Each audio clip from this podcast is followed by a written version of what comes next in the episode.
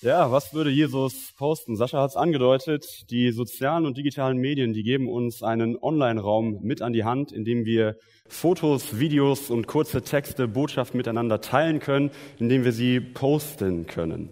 Und wenn wir uns nun heute die Frage stellen, was würde Jesus posten in genau diesen Räumen, dann ist das zunächst einmal erstmal ein bisschen irritierend, weil soziale und digitale Medien zu Lebzeiten Jesu keine Rolle gespielt haben. Auf dieses Problem stoßen wir häufig, aber nichtsdestotrotz gibt uns die Bibel auch für unser heutiges Leben ganz wichtige Hinweise. Und aus diesen Hinweisen können wir für uns göttliche Werte und Prinzipien ableiten, die uns genau in diesen Situationen helfen, unser Leben entsprechend zu gestalten. Und über digitale Medien haben wir in dieser Serie immer wieder den Konsens, die Übereinkunft hergestellt, dass diese digitalen Medien nicht per se schlecht sind. Es liegt eher an mir als Einzelperson, wie ich mit diesen digitalen Medien umgehe. Und dasselbe Prinzip gilt auch für soziale Medien. Es liegt eine sehr große Verantwortung bei mir als Einzelperson. Dennoch sollten wir unseren Fokus auf ein paar kleine Stolpersteine lenken, die in diesen sozialen Medien quasi zu finden sind. Denn es gibt ein paar Falltüren, die uns das Leben sehr schwierig machen können und dadurch können soziale Medien sehr schnell sehr schlecht für mich werden. Und genau auf diese Stolpersteine möchte ich heute ein bisschen mit euch draufschauen. Und dafür habe ich euch fünf Konflikte mitgebracht. Konflikte deswegen, weil soziale Medien häufig im Konflikt mit genau diesen Prinzipien und Werten stehen, die wir von Gott mit auf den Weg bekommen haben. Konflikt ist, ist hier aber auch nicht so zu verstehen, dass es um Spaltung geht, sondern darum, dass es um Diskussionen geht, die am Ende des Tages dazu führt, dass wir zueinander finden. Und diese Konflikte sind heute eher so ein bisschen an der Oberfläche, weil ich glaube, sie sind für sich alleine schon so tiefgreifend, dass man wahrscheinlich über jeden Konflikt ein eigenes Thema machen könnte, aber ich möchte euch irgendwann noch nach Hause entlassen. Deswegen kratzen wir heute ein bisschen an der Oberfläche. Das heißt für euch, ihr dürft diese Konflikte gerne mit nach Hause nehmen, dürft da kritisch drüber nachdenken, es mit ins Gebet nehmen, mit in eure Kleingruppen nehmen und dieses Thema noch einfach weiter denken. Lass uns direkt einsteigen. Den ersten Konflikt, den ich euch mitgebracht habe, ich habe ihn überschrieben, Social Media, soziale Medien sind Schauspielerei. Ich habe diese Konflikte bewusst äh, provokativ formuliert, um das Nachdenken noch ein bisschen mehr anzuregen. Und der Konflikt, in den wir uns begeben, wenn wir uns mit Social Media beschäftigen, ist der, dass soziale Medien uns einerseits dazu einladen, unser Leben zu inszenieren und auf der anderen Seite haben wir aber dieses göttliche Prinzip, ein authentisches, echtes Leben zu führen. Wenn wir jetzt nun davon ausgehen, dass Social Media uns zur Schauspielerei einladen, dann ist das erstmal nichts Schlechtes, weil Schauspielerei ist eigentlich etwas, was der Mensch schon seit Jahrhunderten toll fand. Ja, Fantasiewelten waren immer ein Ort, an den wir uns auch mal zurückziehen konnten, wo wir mal Sorgen ablegen konnten, wo wir mal abschalten konnten. Ich glaube, jedem von euch fallen direkt so ein paar Dinge ein, wo man in Fantasiewelten eintauchen kann. Ja, ein ganz normales Buch, ein Roman, den wir lesen und in eine andere Welt abtauchen. Oder ein bisschen klassischer das Theater wo wir Schauspielern auf der Bühne folgen, die ein Stück präsentieren. Oder was für uns alle vielleicht am nächsten ist, das Kino. Eine überdimensionale Leinwand, die uns mitnimmt in Fantasiewelten. Und egal in welche oder wie wir in diese Fantasiewelten hineintauchen, die haben ein paar Gemeinsamkeiten. Das erste ist, dass alle diese Fantasiewelten eine bewusste Entscheidung von uns brauchen. Das heißt, selbst wenn ich ein Buch lese, muss ich mich bewusst dafür entscheiden, dieses Buch aus dem Regal zu holen und zu lesen. Genau das gleiche mit dem Kino. Ich treffe eine bewusste Entscheidung, heute Abend fahre ich ins Kino. Die nächste Gemeinsamkeit ist, dass diese Fantasiewelten alle zeitlich limitiert sind. Das heißt, sobald ich das Buch schließe, sobald ich das Kino verlasse, ist diese Fantasiewelt auch wieder geschlossen. Dann bin ich zurück in der Realität. Und die dritte Gemeinsamkeit dieser Fantasiewelten ist, dass sie auch räumlich definiert sind. Wenn ich eine Entscheidung fürs Kino treffe, dann fahre ich ins Cineplex oder so, an einen bewussten Ort. Woanders geht das nicht. Selbst wenn ich mir ein Buch nehme, suche ich mir einen Ort für Fantasie. Ja, die Couch, das Bett und ziehe mich zurück. Bei Social Media ist das nun alles ein bisschen anders, weil Social Media quasi dazu führen, dass unser ganzes Leben selbst zur Bühne, zum Kino, zur Fantasiewelt wird. Sie laden uns dazu ein, uns zu inszenieren und sie geben uns eine Technik an die Hand, mit der wir selber schon kleine professionelle Filme erstellen können. Sie geben uns eine Technik an die Hand, mit der wir selber Filter auf Bilder legen können und die Realität verändern können. Wir können uns hübscher wirken lassen, wir können uns schlanker machen, wir können die Sonne ein bisschen heller scheinen lassen. All das ist möglich mit Filtern. Und weil soziale Medien aber für uns nun etwas sind, das wir ständig in der Hosentasche tragen, ist zum einen diese bewusste Entscheidung ein bisschen in Gefahr. Ich entscheide mich nicht mehr wirklich bewusst in diese Fantasiewelt einzutauchen. Es ist nur noch ein Handgriff entfernt. Eigentlich ist bei sozialen Medien sogar das Gegenteil von einer bewussten Entscheidung der Fall, denn diese sozialen Medien sind häufig so konstruiert wie ein Glücksspielautomat. Das heißt, sie wollen dich so lange wie möglich fesseln. Das Stichwort hier ist Dopamin. Ja, Victor und Sam haben es in ihren Themen schon angesprochen. Könnt ihr gerne noch mal reinschauen. Außerdem laden uns diese Social Media dazu ein, quasi unbegrenzte Zeit in ihnen zu verbringen. Sie haben kein Ende mehr. Im Kino ist das Ende erreicht, wenn der Film vorbei ist. 90 Minuten, 100 Minuten, Ende. Social Media sind per se endlos. Beste Beispiele sind mittlerweile YouTube. Sobald ich ein Video geschaut habe, wird mir das nächste vorgeschlagen und das nächste Video angemacht. Danach kommt das nächste, danach kommt das nächste. Und ehe ich mich versehe, habe ich fünf Videos geschaut. Dasselbe passiert in unseren Feeds. Das heißt, die Seite, die ich in meinen sozialen Medien quasi zuerst sehe und durch die ich scrolle, die aktualisieren sich die ganze Zeit selbst, sodass ich quasi 24, am Stunden, 24 Stunden am Tag dadurch scrollen könnte. Sie haben kein zeitliches Limit mehr und Social Media verlangen von uns noch nicht mal mehr einen Ortswechsel. Ich muss in kein Kino mehr fahren, ich muss in kein Theater mehr fahren, um einem, einer Fantasiewelt beizuwohnen. Ich muss einfach nur das Gerät aus der Tasche holen. Und der Konflikt, der sich hier offenbart, das ist das Verwischen von Fantasie, von Schauspielerei und Realität. Es ist nicht mehr klar getrennt. Die Grenzen verschwimmen. Jesus war nun aber niemand, der sein Leben mit irgendwelchen Filtern aufgehübscht hat. Jesus war auch niemand, der sein Leben irgendwie künstlich zur Schau gestellt hat, der es irgendwie inszeniert hat. Ja? Jesus war kein Schauspieler. Und der amerikanische Schauspieler John Lithgow hat über seine Tätigkeit, über seinen Job einmal gesagt, als Schauspieler lasse ich Menschen glauben, dass etwas echt ist, obwohl sie genau wissen, dass es das nicht ist. Ich finde ein bisschen das, was John Lithgow hier sagt, das könnten wir als genau das Gegenteil von Jesu Leben lesen. Denn Jesus war nie ein Schauspieler. Er hat nie gesagt, dass etwas echt ist, was nicht echt ist. Einmal traf Jesus ein paar Pharisäer und er kam ins Gespräch mit ihnen und sagte zu ihnen Folgendes. Er sagte zu ihnen, ihr seid wie weißgetünchte Gräber mit einer sauberen, ordentlichen Außenseite doch innen voller Knochen und Schmutz. Ihr gebt euch den Anschein rechtschaffender Leute, doch euer Herz ist voller Heuchelei. Jesus hat diese Pharisäer gewissermaßen verurteilt. Warum? Weil sie Schauspieler waren, weil sie etwas nach außen hin präsentiert haben, das sie gar nicht waren.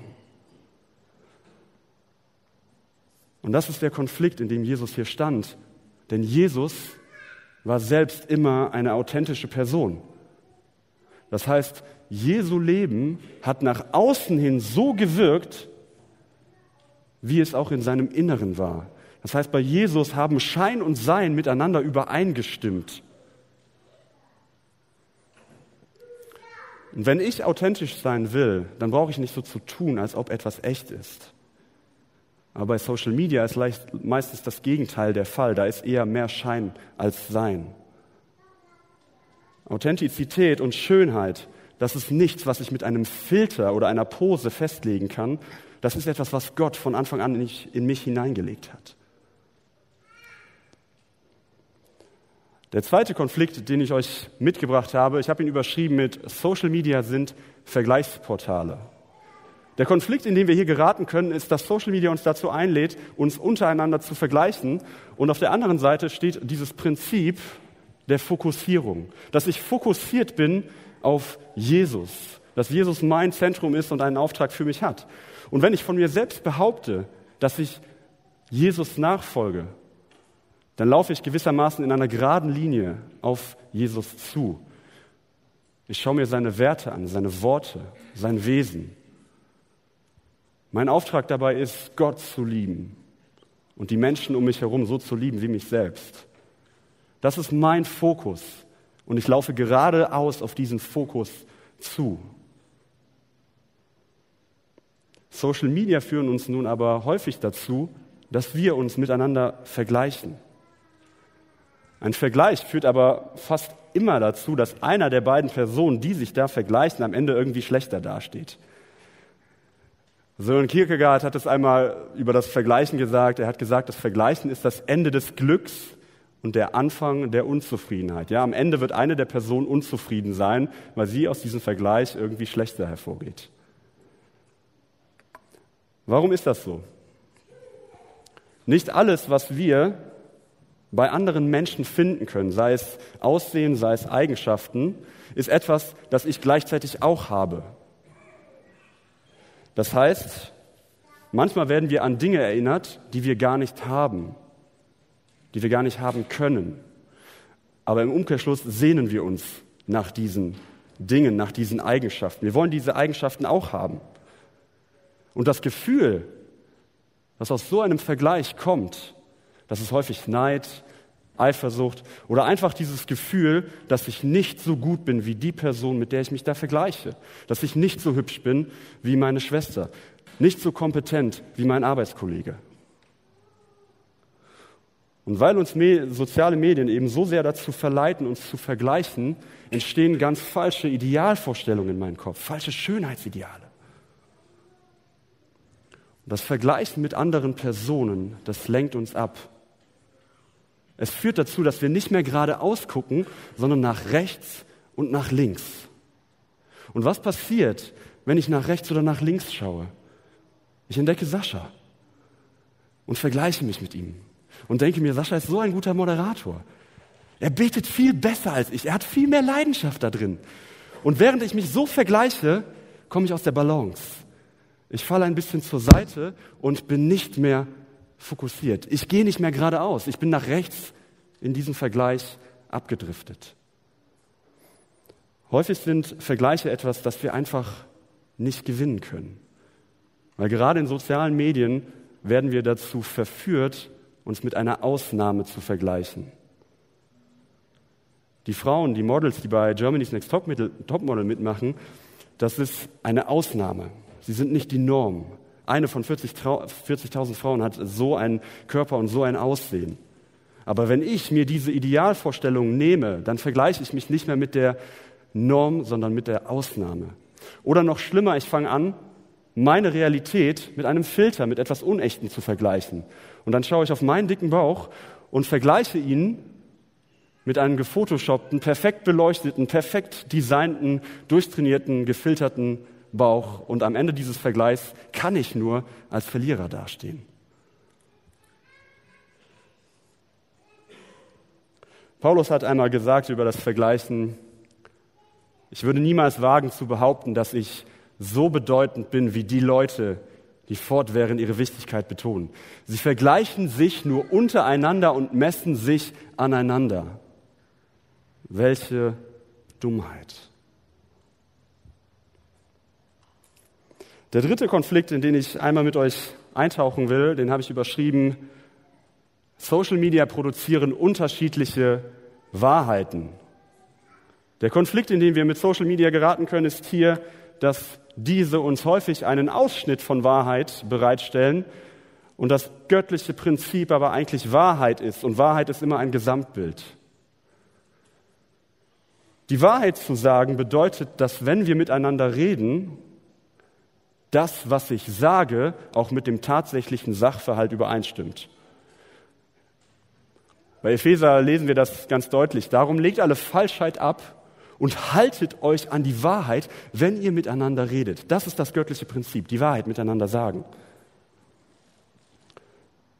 Der Amerikaner Eli Pariser hat in diesem Kontext etwas sehr Interessantes herausgefunden. Ähm, Pariser ist Gründer von mehreren Webseiten, er hat ein äh, sehr interessantes Buch geschrieben und Eli Pariser ist ein politisch sehr interessierter Mensch. Er redet gerne mit seinen äh, Freunden über Politik, aber er möchte das Ganze nicht einseitig machen.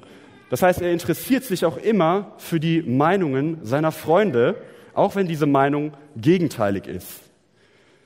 Sich selbst bezeichnet Eli Pariser als politisch liberal. Das heißt, er steht an einem Ende eines Spektrums. Eines Tages hat er aber gemerkt, dass die Posts seiner Freunde, die eher konservativ waren, also der anderen Meinung, einfach aus seinen Social Media Feeds verschwanden. Das heißt, da, wo ich durchscrolle, wurden ihm diese Meinungen nicht mehr angezeigt. Warum war das so? Weil Eli Pariser sich selbst ja als eher liberal sah, klickte er natürlich immer wieder auf Artikel oder Links, die seiner Meinung eher entsprachen oder die sich mit Themen beschäftigten, die seiner Meinung entsprachen.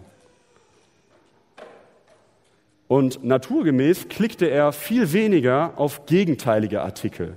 Er klickte immer noch da drauf, weil er ja wissen wollte, wie die anderen denken, aber er klickte einfach viel weniger drauf.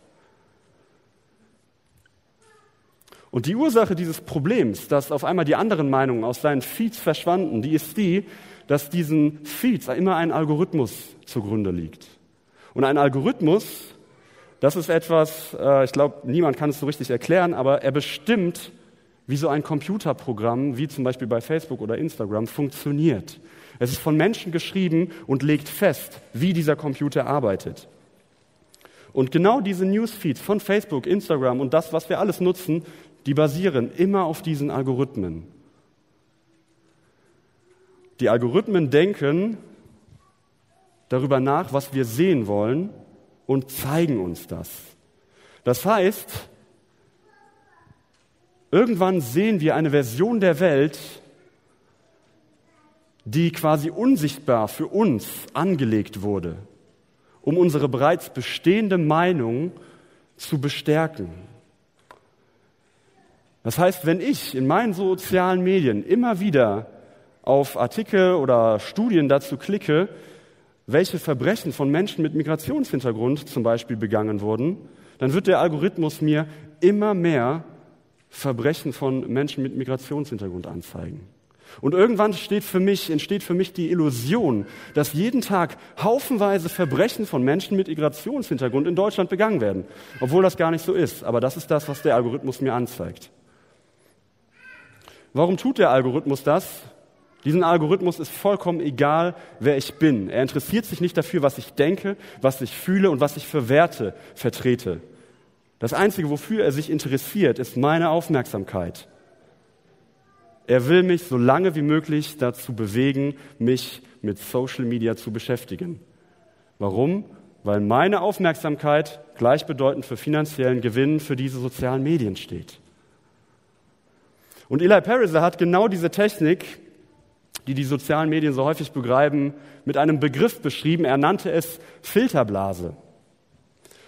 Was ist eine Filterblase? Eine Filterblase ist dein persönliches Informationsuniversum, in dem du dich online bewegst, in dem du dich online aufhältst.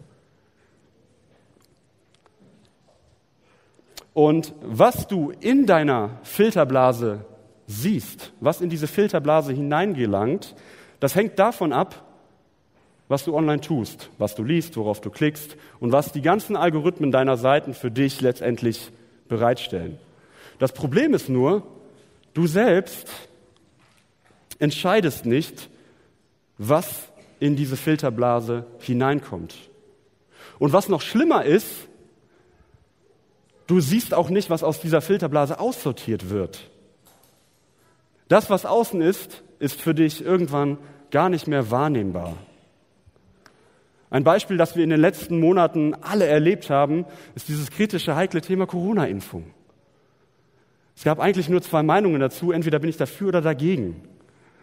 Wenn ich dafür bin, habe ich irgendwann in den sozialen Medien immer weiter Artikel gelesen, die meine Meinung, die ich ja vorher schon hatte, bestärken. Ich habe mir Studien angeschaut, die die äh, Vorteile von der Impfung betonen und so weiter und so weiter. Und irgendwann war meine Filterblase nur noch Impfung ist gut.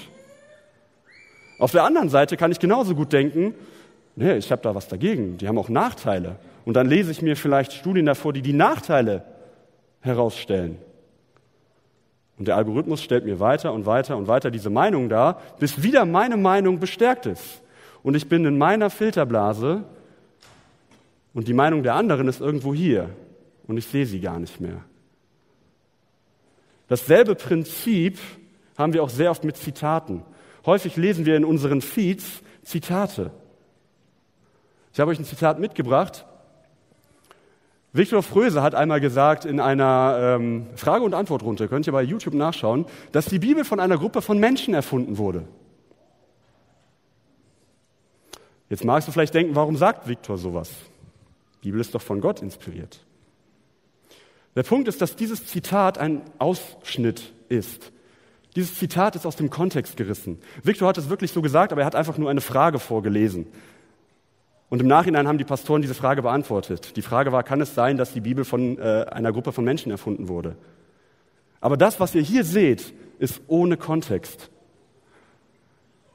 Die, das Zitat ist einfach nur hier drin. Der Kontext ist hier. Aber wenn ich dieses Zitat posten würde, könnte ich großen Schaden anrichten, weil ich den Kontext nicht kenne. Genau dasselbe Prinzip funktioniert auch bei Bildern die wir in sozialen Netzwerken miteinander teilen. Diese Bilder stellen immer nur einen Ausschnitt dar. Es gibt etwas, das ich in diesen sozialen Medien sehe, aber das, was drumherum passiert, den Kontext, den sehe ich häufig nicht. Ich sehe nur das Urlaubsfoto meines besten Freundes, wie er in Mexiko am Pool liegt und sich ein schönes Leben macht. Aber was ich nicht sehe, ist der beschwerliche Flug dahin, die lange Reise, dass sein Kind die ganze Zeit geschrien hat und dass seine Frau jetzt zu Hause krank im Bett liegt. Das ist der Kontext, der ausgeblendet wird. Und das ist der Konflikt, in dem wir hier geraten, denn Social Media stellen uns häufig nur einen Ausschnitt zur Verfügung. Das heißt nicht, dass dieser Ausschnitt unwahr oder eine Lüge ist, aber er ist nicht das Gesamtbild. Ausschnitt und Gesamtbild. Der vierte Konflikt, den ich euch mitgebracht habe, ich habe ihn genannt, Social Media untergraben deinen freien Willen. Gott hat uns Menschen eigentlich als freie Wesen geschaffen. Gott wollte immer von Anfang an, dass wir keine Roboter sind, dass wir keine Maschinen sind. Er wollte, dass wir eigenständige Entscheidungen treffen. Das bedeutete sogar, dass die Menschen sich gegen Gott entscheiden konnten, wie es im Garten Eden passiert ist. Willensfreiheit nach Gottes Maßstab bedeutet, dass ich aus verschiedenen Wahlmöglichkeiten eine Auswahl treffen kann unabhängig von meinem Umfeld. Social Media ist dein freier Wille aber egal. Ich habe es eben bereits angedeutet, aber Social Media haben meistens ein rein finanzielles Interesse. Und es ist sehr verlockend, wenn Facebook und Co sagen, dass sie Menschen miteinander verbinden wollen. Und das Ganze wollen sie sogar noch umsonst. Ich muss nichts für meine Registrierung bezahlen. Klingt toll. Aber wie kann es sein, dass ein Unternehmen wie Facebook, zu dem ja WhatsApp und Instagram noch dazugehören, im Jahr 2020 86 Milliarden Dollar Gewinn macht? Wenn meine WhatsApp-Registrierung doch umsonst war. Wie kann es sein? Und es gibt eine alte Wirtschaftsweisheit und diese Weisheit besagt, wenn du nicht für das Produkt zahlst, dann bist du das Produkt. Und ich glaube, soziale Medien beherzigen dieses Motto ziemlich rücksichtslos. Die Milliardengewinne resultieren meistens darauf, dass sie deine Daten verkaufen, dass sie deine Daten sammeln, dass sie dir personalisierte Werbung zuschieben. Das heißt, sie schauen sich ganz genau an, welche Links du dir anschaust, welche Videos du anschaust, welche Videos du nicht anschaust, wo du dich befindest, wenn du diese Videos anschaust und so weiter und so weiter. Und dabei gilt die Devise, je länger deine Bildschirmzeit ist, desto höher der Gewinn der sozialen Medien. Und genau aus diesem Grund wollen soziale Medien dich nicht wirklich miteinander verbinden. Sie wollen einfach nur deine Aufmerksamkeit und deine Zeit. Und sie wollen diese Zeit, sie tun das und sagen dir dabei noch nicht mal, dass sie dafür deine Daten entwenden. Sie zeigen dir noch nicht mal, warum sie dir welche Inhalte anzeigen. Sie interessieren sich nicht dafür, wie dein emotionales Befinden ist, wenn du auf die neueste Schreckensbotschaft klickst. Das alles ist ihnen egal. Soziale Medien wollen dich abhängig machen, weil abhängig gleichbedeutend mit Bildschirmzeit ist und Bildschirmzeit ist wiederum gleichbedeutend mit finanziellen Gewinn für diese Firmen. Und der letzte Konflikt, den ich euch mitgebracht habe, heißt, Social Media sind unsozial. Auf der einen Seite steht dieses göttliche Prinzip, dass wir Menschen untereinander Beziehungen leben, dass wir sozial sind. Auf der anderen Seite werden wir herausgefordert, wie wir diese Beziehungen auch online gestalten können. Und ich glaube, ohne Beziehung ist der Mensch überhaupt nicht zu denken. Es gibt Studien über Menschen, die über sehr lange Zeit keinen Kontakt zu anderen Menschen hatten. Und diese Menschen, diese Personen, die trugen aus dieser Zeit dieselben gesundheitsschädlichen Folgen, wie als wenn sie jeden Tag 15 Zigaretten rauchen würden, wie wenn sie keinen Sport machen würden oder wie wenn, wenn sie alkoholsüchtig werden. Ja, Einsamkeit, keine Beziehung haben, das ist etwas, was mich wirklich physisch krank machen kann. Sozial sein, Beziehung haben, das ist ein göttliches Prinzip. Es ist ein Wert. Und Gott selbst sagt das im Garten eben. Er sagt, es ist nicht gut, dass der Mensch allein ist. Er sagt das über den einsamen Adam. Aber Gott schafft als Folge nicht einfach nur einen weiteren Menschen, um dieses Alleinsein von Adam zu beenden. Er schafft Eva. Und Eva ist Adam so nah, ihre Verbindung wird so intensiv sein, dass Gott einen anatomischen Teil von Adam nimmt, um Eva zu erschaffen. Gott hat hier nicht einfach nur zwei Menschen erschaffen, er hat gleichzeitig Beziehung als grundlegende Lebensform für diese Menschen direkt mitgeschaffen. Es ist nicht gut, dass der Mensch allein ist. Und auch soziale Medien laden dich dazu ein, nicht allein zu bleiben. Ja, du kannst Netzwerke aufbauen, Freunde sammeln, Followers generieren. Aber Freundschaft ist in sozialen Medien häufig kein Verhältnis von Intensität und Nähe, wie es in der Schöpfung der Fall war, sondern basiert eher auf einer Zahl.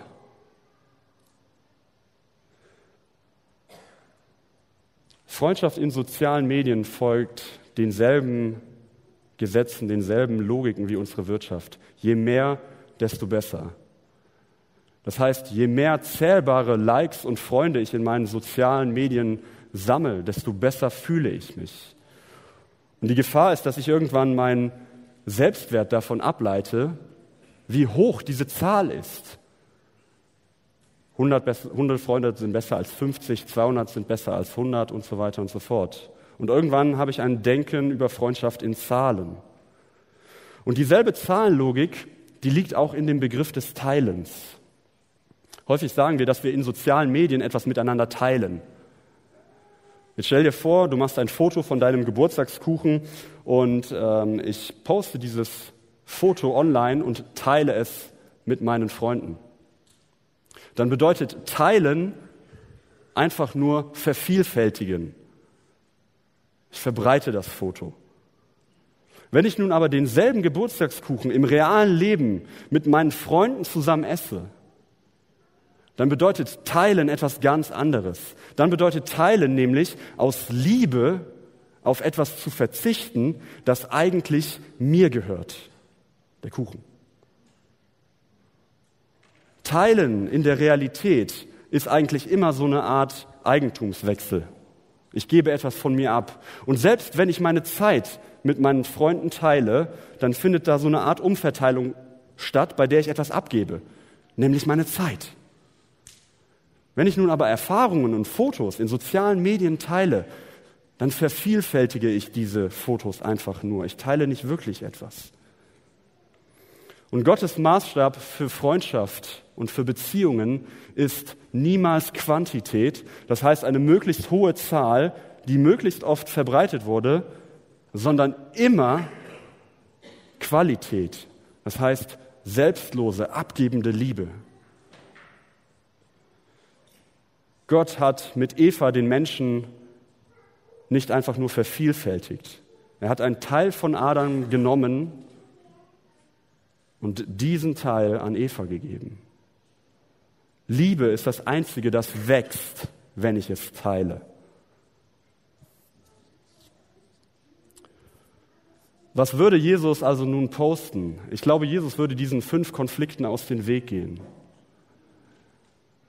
Und auch wenn das jetzt alles nur ein bisschen an der Oberfläche war, aber wir können trotzdem aus diesen ähm, Konflikten ein paar Anwendungen für uns, äh, für uns herausziehen, die uns dabei helfen, in unserem täglichen Leben, in unserem täglichen Umgang mit sozialen Medien weise, verantwortungsvolle Entscheidungen zu treffen.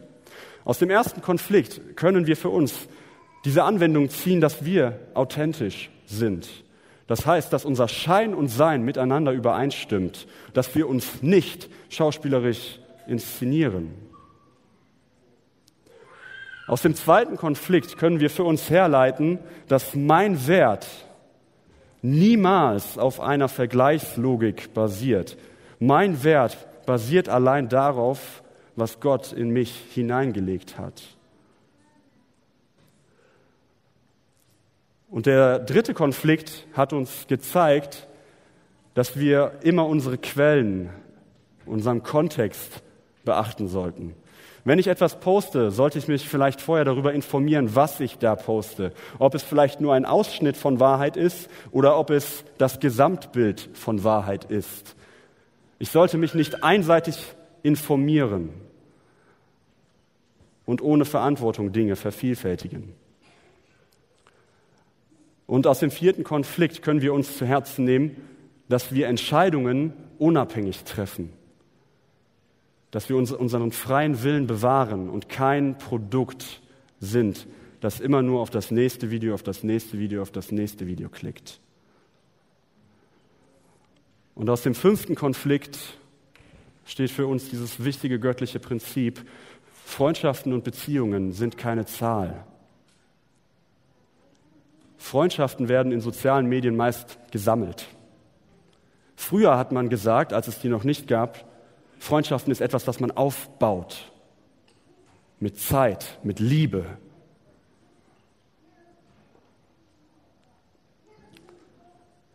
Soziale Medien sind nicht per se schlecht.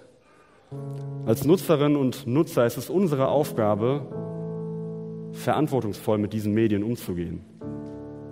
Es liegt in unserer Hand, ob der Einfluss, den soziale Medien auf mich haben, gut oder schlecht ist. Als die Menschen früher herausfanden, dass das Blei in bleihaltiger Farbe gesundheitsschädlich ist, da haben die Menschen nicht aufgehört, ihre Häuser zu streichen. Was haben sie gemacht? Sie haben sich eine Farbe gesucht, die kein Blei enthält, die nicht mehr gesundheitsschädlich ist. Und dennoch sollten wir immer bedenken, dass diese, diese Technologie, die wir in, meiner, in unserer Hosentasche mit uns herumtragen, diese Technologie, die wir hier in die Hand bekommen haben, das ist ein Raketenauto. Das Problem ist nur, wir denken, fühlen und handeln im VW Golf Tempo. Die Devise muss daher ganz klar sein, meine Bildschirmzeit maximal zu minimieren. Soziale Medien sind kein Mittel gegen Langeweile. Soziale Medien sind kein Zeitvertreib. Soziale Medien sind ein Abbild der Realität. Sie sind nicht die Realität selbst. Die Realität, das heißt der Ort, an dem du, ich und Gott uns begegnen. Genau diese Realität ist immer der Ort für wahre Beziehung, für wahre Begegnung. Und genau das, dieser wahre Ort, diese wahre Begegnung sollte immer unsere Priorität sein.